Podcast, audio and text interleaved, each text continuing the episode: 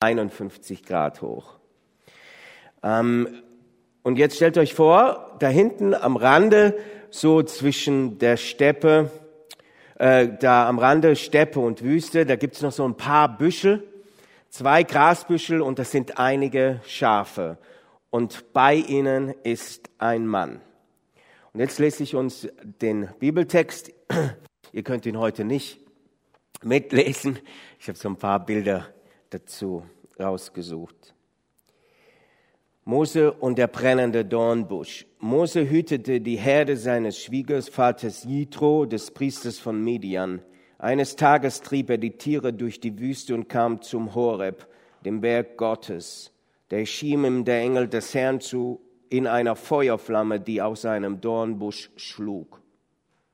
Mose sah, dass der Busch zwar in Flammen stand, aber nicht verbrannte. Das ist seltsam, sagte er zu sich selbst. Warum verbrennt dieser Busch nicht? Das muss ich mir jetzt näher ansehen. Als der Herr sah, dass Mose herankam, um es genauer zu betrachten, rief er ihn aus dem Busch heraus. Mose, Mose. Hier bin ich, antwortete Mose. Komm nicht näher, befahl Gott ihm. Zieh deine Sandalen aus, denn du stehst auf heiligem Boden.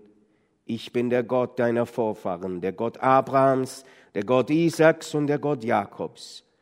Als Mose das hörte, verhüllte er sein Gesicht, denn er hatte Angst, Gott anzuschauen. Und er sagte zu ihm, ich habe gesehen, wie mein Volk in Ägypten unterdrückt wird. Und ich habe ihr Schreien gehört. Ich weiß, wie sehr es leidet. Ich bin gekommen, um sie aus der Gewalt der Ägypter zu retten und sie aus Ägypten zu führen in ein schönes und in ein weites Land. In ein Land, in dem Milch und Honig überfließen. Das Land, in dem die Kanaaniter, Hethiter, Ammoniter, Perisiter, Heviter und Jebusiter leben.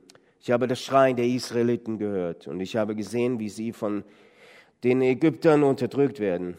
Nun geh, denn ich sende dich zum Pharao. Du sollst mein Volk, die Israeliten aus Ägypten führen. Wer bin ich, dass ich zum Pharao gehen und die Israeliten aus Ägypten führen sollte? fragte Mose Gott. Er antwortete, ich werde mit dir sein. Und dies soll der Beweis sein, dass ich dich gesandt habe. Wenn du die Israeliten aus Ägypten geführt hast, werdet ihr mir an diesem Berg dienen. Als aber Mose wandte ein, wenn ich zu den Israeliten gehe und ihnen sage, der Gott eurer Vorfahren hat mich zu euch gesandt, und sie mich dann fragen, wie heißt er denn? Was soll ich dann denen antworten? Gott entgegnete, ich bin, der ich immer bin. Sag ihnen einfach. So sage ich es ihnen einfach. Ich bin. Der hat mich zu euch gesandt. Und er fügte hinzu, sag ihnen, der Herr, der Gott eurer Vorfahren, der Gott Abrahams, der Gott Isaaks und der Gott Jakobs hat mich zu euch gesandt. Das ist mein Name für alle Zeiten. Alle kommenden Generationen sollen mich so nennen. Soweit dieser Text aus dem zweiten Mosebrief. Gerade fällt mir es ein, in diesen Tagen wird es ja schon, dieser, dieser Text wird ja schon extremst präsent. Ähm, nach diesen so unvorstellbar schrecklichen Ereignissen, die dort ähm, passieren. Ja, Gott hat seinem Volk dieses Land versprochen. Es ist das Land von Israel. Gott stellt sich vor, dem Mose. Aber er stellt, uns, stellt sich auch uns vor, er stellt sich dir und mir vor. Gott macht sich uns bekannt. Und die erste Frage lautet, wo stellt sich Gott vor? Gott stellt sich vor hier in dieser Wüste, in der Steppe, dort, wo der Mose ähm, unterwegs ist. Er hütet die Schafe seines Schwiegervaters. Ähm, das ist also äh, aus israelischer Sicht ähm, ist es ein, ein Ausländer ähm, und er hütet die Schafe von diesem Schwiegervater Jitro. Und die Sonne knallt ziemlich stark, weiß nicht, ob Mose zu dem Zeitpunkt schon eine Glatze gehabt hat, also sie knallt ziemlich. Kein guter Boden, äh, beschwerliche Wege, äh, nicht schön. Und es ist alles super, super anstrengend. Und gerade dort, wo das Leben so schwer ist, so beschwerlich ist, da begegnet Gott dem Mose manchmal, und vielleicht sagt der ein oder andere von euch, sogar oft begegnet mir gerade dort, bildlich gesprochen in der Wüste, der lebendige Gott. Wüstentage, Tage, in denen ich nicht mehr weiß, wo vorne und hinten ist, dort, wo mir der, wo steht, wo ich mich frage, wo steht mir eigentlich der Kopf? Und es können solche Gedanken kommen, Gott hat mich scheinbar vergessen. Und wenn wir diese Bilder anschauen, die dort ja die letzten Tage um die Welt gegangen sind, da könnte man das schon denken. Und da sind wir, Gott hat mich scheinbar vergessen, da sind wir bei einer der grundlegendsten Fragen der Menschheit. Das stellen sich die Menschen seit Anbeginn der, der, der Menschheit. Und das stelle ich mir. Wahrscheinlich stellt ihr euch das auch vor, angesichts dieser Leiden in dieser Welt. Und es scheint wirklich so, vor einigen Jahren habe ich das noch nicht so geglaubt, aber es scheint sich schon sehr komprimiert äh, zu sein und dass, äh, dass das immer mehr wird, dieses Leiden. Und wir stellen uns die Frage, wo ist Gott? Hat er mich vergessen? Hat er die Welt vergessen? Ist er irgendwie noch da? Man könnte denken, hat Gott diese Welt allein gelassen? Hat er das überhaupt noch alles im Griff? Hat er das alles noch unter Kontrolle? Was ist hier los? Und dann ist unser Herz betrübt in solchen Tagen und es kann schon schwer werden, bloß diesen einen Tag zu überstehen. Und das müsst ihr wissen. Es gibt diese Zeiten, wo wir uns verlassen fühlen. Es gibt diese Verborgenheit von Gott. Es gibt Zeiten, wo Gott sich nicht zu erkennen gibt. Das ist normal. In Jesaja 45 lesen wir, es ist wahr, du bist ein geheimnisvoller Gott. Ein geheimnisvoller Gott, verborgener Gott. Der Gott Israels ist der Retter. Gott ist ein Gott in erster Linie, der sich offenbart, der sich zeigt. Das lesen wir hier auch in diesem Text. Ähm, aber es gehört auf der anderen Seite auch zu seinem Wesen hinzu, dass er verborgen ist. Jeder hat sein Päckchen zu tragen. Das ist ja schon auch so eine Floskel, die, die man so einfach so im Volksmund sagt. Aber so, je mehr ich darüber nachdenke, ist da schon etwas dran. Es gibt meines Erachtens kein menschliches Leben ohne Not, Belastungen, Herausforderungen und Krisen. Jeder Mensch erlebt sie in irgendeiner Form irgendwann mal. Natürlich ist das schon auch, auch, auch anders. Bei einem ist es nicht existenziell ähm, so stark. Wenn wir jetzt in den Jemen schauen oder auch nach Israel oder in die Ukraine, dann ist es existenziell. Ähm, wenn ich da über mein Leben nachschaue, dann ist es oft nicht existenziell, obwohl ich es manchmal denke, aber ähm, es sind nicht diese, in, in dieser Dramatik, in dieser Dynamik, äh, die, die, die Belastungen da, wie sie dort sind. Jeder Mensch erlebt sie irgendwann mal und du glaubst und vertraust der Macht von Gott, aber du fragst dich ebenso, warum hat Gott diese Situation, in der, der ich gerade bin, nicht verhindert? Und es stimmt, Trauer hat die Fähigkeit, unseren Glauben sogar zu schwächen.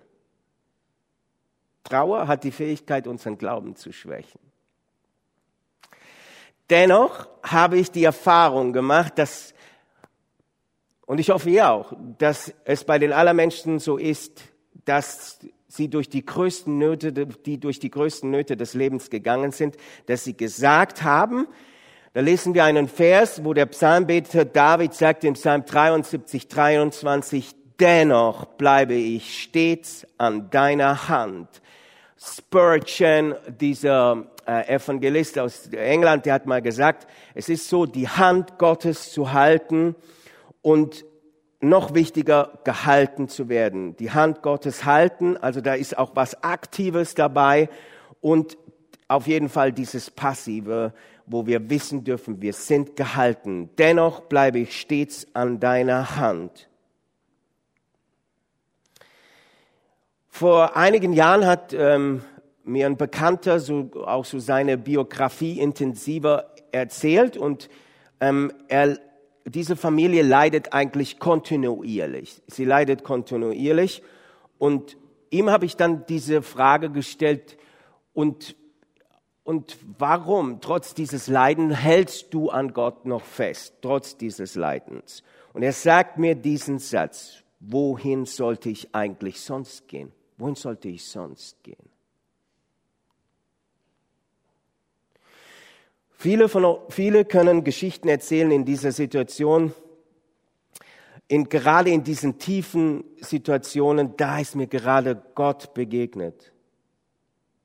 Wie bei dem Mose, wo er sagt, du, ich bin da. Ich habe das Leiden deines Volkes gesehen. Ich, der lebendige Gott.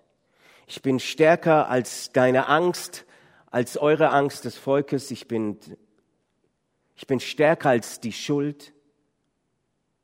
Ich kann dort Beziehungen heilen und ich will euch wieder trösten. Ich bin bei dir und ich will dich an der Hand nehmen und ich will dich führen. Und vielleicht ist es gerade da, wo wir in solchen, bildlich gesprochen, in so Wüstenzeiten sind, dass wir da auch empfänglicher sind. Empfänglicher sind für das Reden von Gott.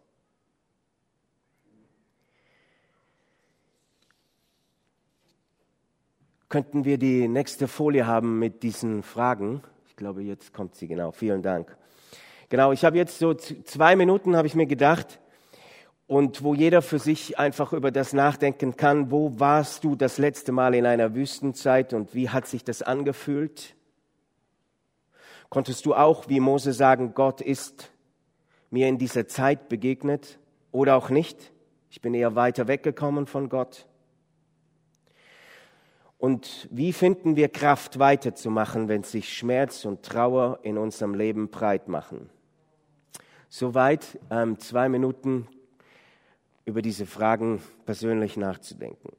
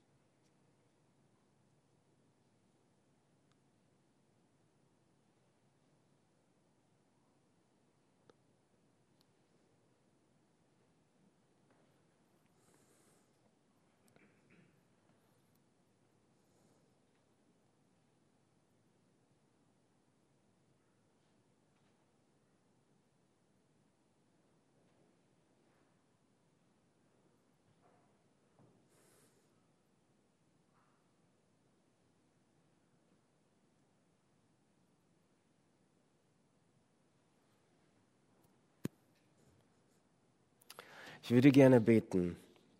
Vater im Himmel, du kennst hier meine Freunde.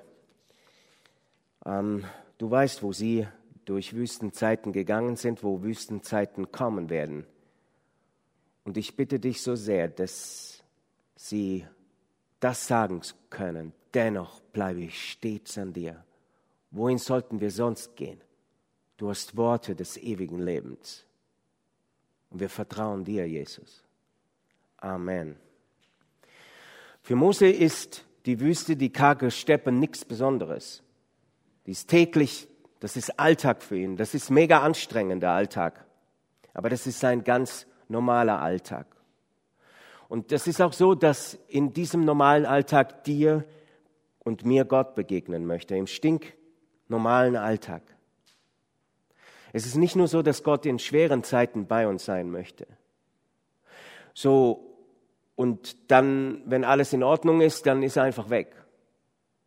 Oder dann brauche ich ihn nicht. Nach dem Motto, Gott, wenn ich dich brauche, dann sei gefälligst da und wenn mir es gut geht, dann lass mich bitte, bitte wirklich in Ruhe. So geht es nicht. Nein, Gott will mit dir und mir im Alltag, er will uns begegnen. Dort, wo du bist. Zu Hause, in der Firma, da will er dich ganz persönlich ganz plötzlich auch ansprechen, in der Schule, im Studium. Er will uns was sagen. Gemeinsam, wenn wir am Familientisch sitzen, wenn wir über die Herausforderungen, wenn wir über die Probleme des gemeinsamen Lebens, wenn wir die teilen, aber auch die Freuden des Alltags, da will Gott uns begegnen. Wann ist dir Gott ganz normal im Alltag begegnet?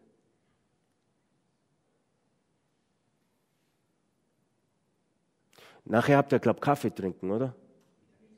Ah, Mittagessen sogar, mega viel Zeit. Könnt ihr nachher noch austauschen. Ich wäre gerne mit am Start, aber heute geht's leider nicht. Genau, könnt ihr dann nachher noch über das, wann ist Gott dir im Alltag begegnet, vielleicht auch, auch gegenseitig ermutigen. Und Ja, die Fragen, die ich vorhin da mit, die ich da vorhin dran geworfen habe. Ähm, ja, ist, glaube ich, gut, wenn man da sich gegenseitig ermutigt und ins Gespräch kommt. Dass da ein Dornbusch brennt, das ist nichts Ungewöhnliches für den Mose. Nur sonst ist es so, dass das halt zwei bis drei Minuten dauert und dann ist dieses bei diesem, bei dieser Steppenlandschaft und bei dieser Wüste, das lodert kurz auf, auf und dann verbrennt das ganz schnell. Aber dieser Busch dort, der brennt und brennt und brennt und der verbrennt nicht. Gott ist im ganz normalen Alltag bei Mose und trotzdem passiert auch etwas sehr Außergewöhnliches dort bei Mose. Wie Zweiter Punkt, wie Gott sich vorstellt, nämlich in diesem brennenden Dornbusch, durch die ganze Historie, Geschichte hindurch, ist das Feuer ähm, das Zeichen der Anwesenheit Gottes. Hier das Feuer im Busch. Wo ist es noch in der Heiligen Schrift, wo, wo uns Geschichten erzählt werden, wo Gott in, im Feuer vorkommt? Propheten Elia. Okay, Elias. Okay, ja, ja, okay. Du, du meinst da, wo das äh, auf den Opferaltar und so, bam. Ja, ja, okay, gut. Ja, ja, äh, super, danke. An das bin ich gar nicht gekommen, aber richtig gut. Genau. Äh, was noch? Also vielleicht äh, ganz bekannte Geschichte. Daniel? In dem Feuerofen? Feuerofen, okay, danke, Dietmar. Okay, noch eine, so kurz danach. Oh, Sodom und Gomorra, schlimme Geschichte. Feuersäule, danke, auf das wollte ich, genau, richtig gut, ja, du musst, ja, genau.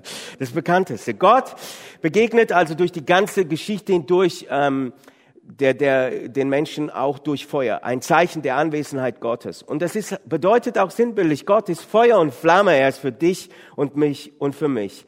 Gott brennt leidenschaftlich für dich und mich. Luther hat es einmal so formuliert, Gott ist ein glühender Backofen voller Liebe. Er brennt für dich. Gott ist ein glühender Backofen voller Liebe. Und er verbrennt nicht. Wie ich gesagt habe, diese Treue und Gnade, die hört niemals auf, trotz diesem Chaos des Lebens. Die hört niemals auf. Er hört niemals auf, dich zu lieben und mich zu lieben. Was für ein Privileg. Er hat auch einen Plan, für den Mose hat er da einen Plan gehabt, einen Auftrag hat er ihm dort gegeben, da diesen Mega-Auftrag. Ähm, und das glaube ich, das hat er auch für dich und für mich. Das sieht mega unterschiedlich auch bei uns aus. Genau. Ich, was ich nicht glaube, aber da können wir ja auch unterschiedlicher Meinung sein, dass es so einen Masterplan hat. Ja, dass von alles von vorne bis hinten durchgetaktet ist. Da bin ich skeptisch, glaube ich eher nicht ähm, wo ich, ich glaube, ähm, da hat er uns unseren eigenen Willen gegeben und sehe ich in meinem Leben das eher zickzack, oder? Ähm, dass das nicht so so eine rote Linie ist, wo alles durchgeht und alles richtig gut ist, äh, wie er sich das eigentlich vorgestellt hat. Aber er lässt sich auch überraschen von uns, ja. Ähm, genau. Und trotzdem glaub, bin ich felsenfest überzeugt, dass er zum Ziel kommt mit uns. Egal wie zickzackreich das Ganze ist. Ähm, ich glaube, ich muss ein bisschen kürzen, sonst äh, wird das schwierig mit dem Dingens. Ich hoffe, ihr verzeiht mir. Genau. Ähm, wo mache ich weiter? Ja, ich hatte gesagt, ähm, Gott ist Feuer und Flamme für dich wie so ein glühender Backofen. Luther hat es immer wieder auch richtig gut auf den Punkt gebracht. Ähm, und er hat einen er ist Feuer und Flamme für dich und er möchte auch, dass wir Feuer und Flamme für, für, für ihn sind. Ja? Und das kann auch wieder sehr unterschiedlich sein. In Sulzdorf haben wir manchmal so die Diskussion, die, da gibt es die Macher und das gibt es auch unter euch, das weiß ich, ich kenne die. Ähm, und es gibt eher die Leute, die introvertierter sind. Und so sind wir, aber so hat uns Gott zusammengestellt. Also könnt ihr jetzt auch rechts und links schauen. Anders geht das nun mal nicht. Das ist so.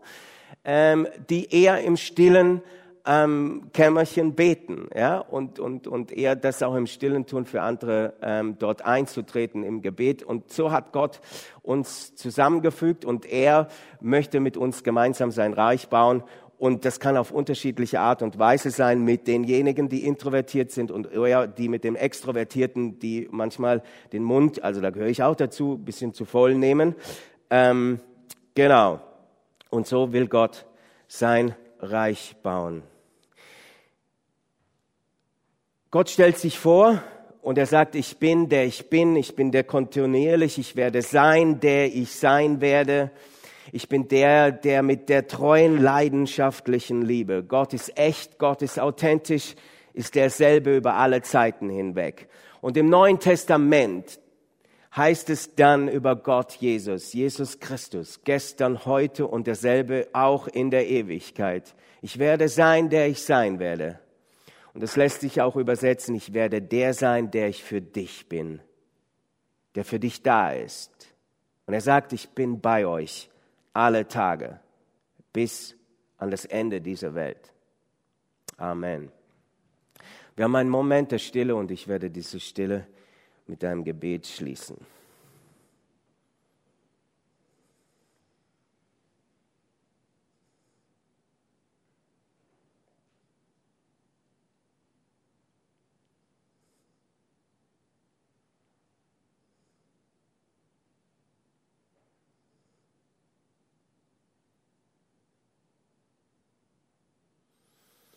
Ja, Vater im Himmel, wir treten jetzt auch ein für dein Volk Israel. Und ähm, es ist so, so unvorstellbar, wie diese Dinge dort, was dort passiert. Ähm, du hast dieses Volk erwählt. Es ist erwählt von dir. Und auch unser Volk hat seine, die, die schrecklichste Geschichte mit, mit, mit, mit deinem Volk. Und danke, dass du uns vergeben hast. Und lass uns auch diese Verantwortung sehen Hilf auch den Entscheidungsträgern, den Regierenden in unserem Land, die richtigen Entscheidungen zu treffen innerhalb dieses Krieges, der dort herrscht. Ich bitte dich auch für die Angreifer. Du weißt, warum sie das getan haben, um dieses Volk der Palästinenser, dass, dass du eingreifst und dass du auch ihre Nöte und ihre Sorgen siehst. Du kennst das Ganze, diesen Konflikt haargenau. Und es ich bitte dich, dass du eingreifst und dass, wenn es dein Wille ist, dass bald auch wieder Friede herrscht in komplett Nahosten. Du weißt, wie, wie oft dort auch Dinge probiert worden sind und wo nichts nachhaltig war. Ich bitte dich so sehr, dass du dein Volk Israel segnest. Und ich bitte dich, dass wir trotz allem wissen dürfen, dass du gesagt hast, du bist bei uns bis ans Ende dieser Tage und dass wir sagen dürfen, wir sind sicher in deiner Hand, an deiner Hand. Jesus in deinem Namen. Amen.